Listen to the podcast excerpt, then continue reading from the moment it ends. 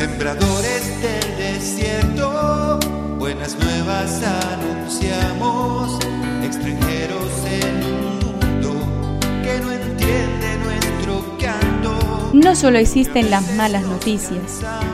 Te invitamos a escuchar esta buena noticia que Jesús, que quiere renovar al hombre, hoy tiene para nosotros. Que me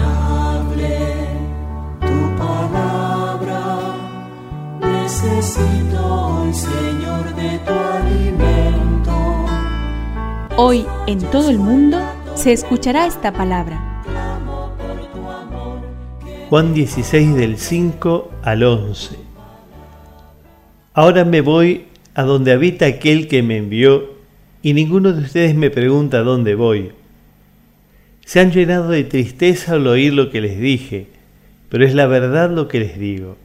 Les conviene que yo me vaya, porque mientras yo no me vaya, el protector no vendrá a ustedes.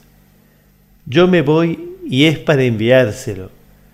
Cuando venga Él, rebatirá al mundo en lo que toca al pecado, el camino de justicia y al juicio. Qué pecado que no creyeron en mí.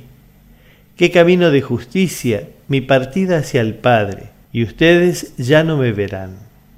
Qué juicio el del gobernador de este mundo. Ya ha sido condenado. Que me aliente tu espíritu. Necesito que me llenes de valor. Ya no tenemos a Jesús entre nosotros como lo tenían los primeros discípulos cuando recorrían las aldeas de Galilea. Sin embargo, los cristianos nunca se han sentido huérfanos.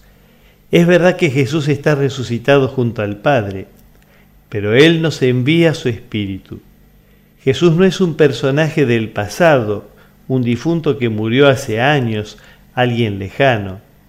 Su Espíritu está vivo dentro de nosotros y nos acompaña siempre. Nunca estamos solos, tampoco vos.